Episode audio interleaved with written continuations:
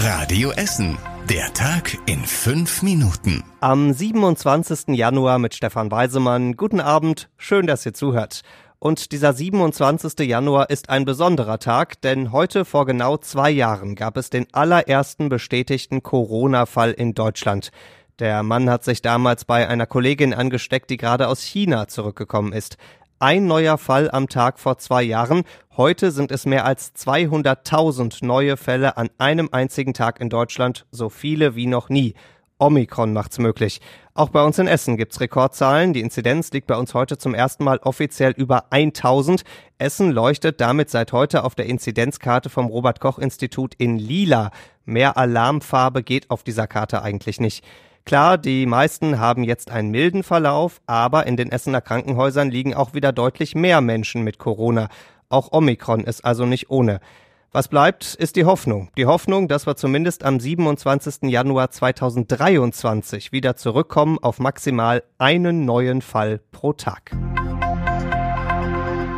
Corona-Chaos in Essen, Teil 731, Folge heute, die Kitas. Eigentlich sollten mittlerweile alle Kitas der Stadt bei uns PCR-Tests machen. Eigentlich.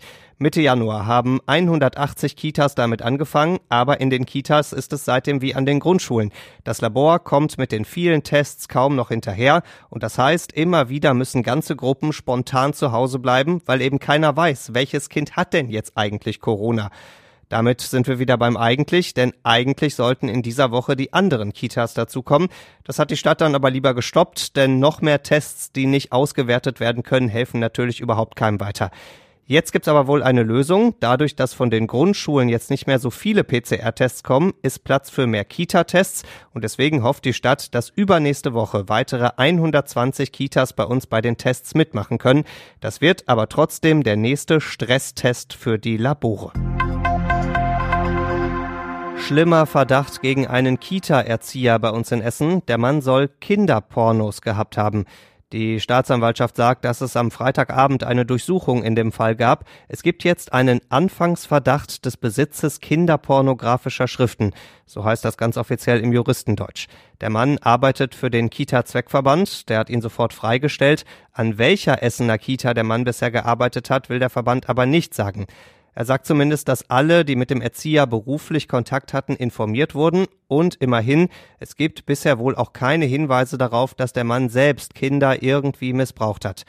Wer sich jetzt Sorgen macht, dass sein Kind mit diesem Erzieher zu tun hatte, der kann sich beim Kita-Zweckverband direkt melden. Den Kontakt gibt's auf radioessen.de. Wie muss sich das anfühlen, wenn einem das eigene Zuhause unterm Hintern weggesprengt wird? Das hat am Montagmorgen eine achtköpfige Familie in Kupferdreh erlebt. Sie hat nämlich über dem gesprengten Geldautomaten der Deutschen Bank gewohnt.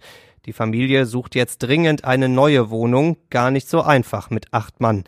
Immerhin konnte die Polizei jetzt mal in das Haus an der Kupferdreher Straße rein. Sie hat dort die vielen Geldscheine eingesammelt, die immer noch zwischen den Trümmern lagen.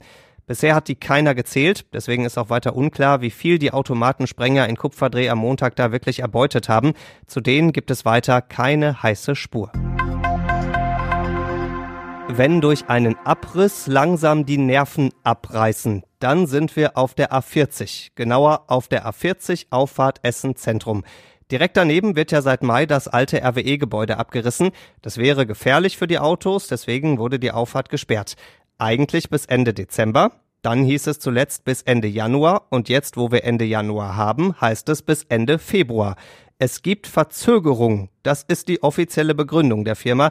Das hätten wir jetzt auch selbst gemerkt. Und das merken auch die vielen Autofahrer, die da jeden Tag auffahren wollen. Die müssen nämlich zum Beispiel über die Stehler Straße oder die Kurfürstenstraße tingeln, um auf die 40 zu kommen. Hoffen wir mal, dass dieses Auffahrt-Ausweichen bald endlich ein Ende hat. Und zum Schluss der Blick aufs Wetter. Es wird morgen lange nicht so usselig wie heute. Es gibt weniger Wind, weniger Regen und zwischendurch vielleicht auch mal ein bisschen Sonne. Das Ganze bei sieben Grad. Die nächsten Nachrichten bei uns aus Essen gibt's bei Radio Essen wieder morgen früh ab sechs. Bis dahin wünschen wir euch einen schönen Abend. Das war der Tag in fünf Minuten. Diesen und alle weiteren Radio Essen Podcasts findet ihr auf radioessen.de und überall da, wo es Podcasts gibt.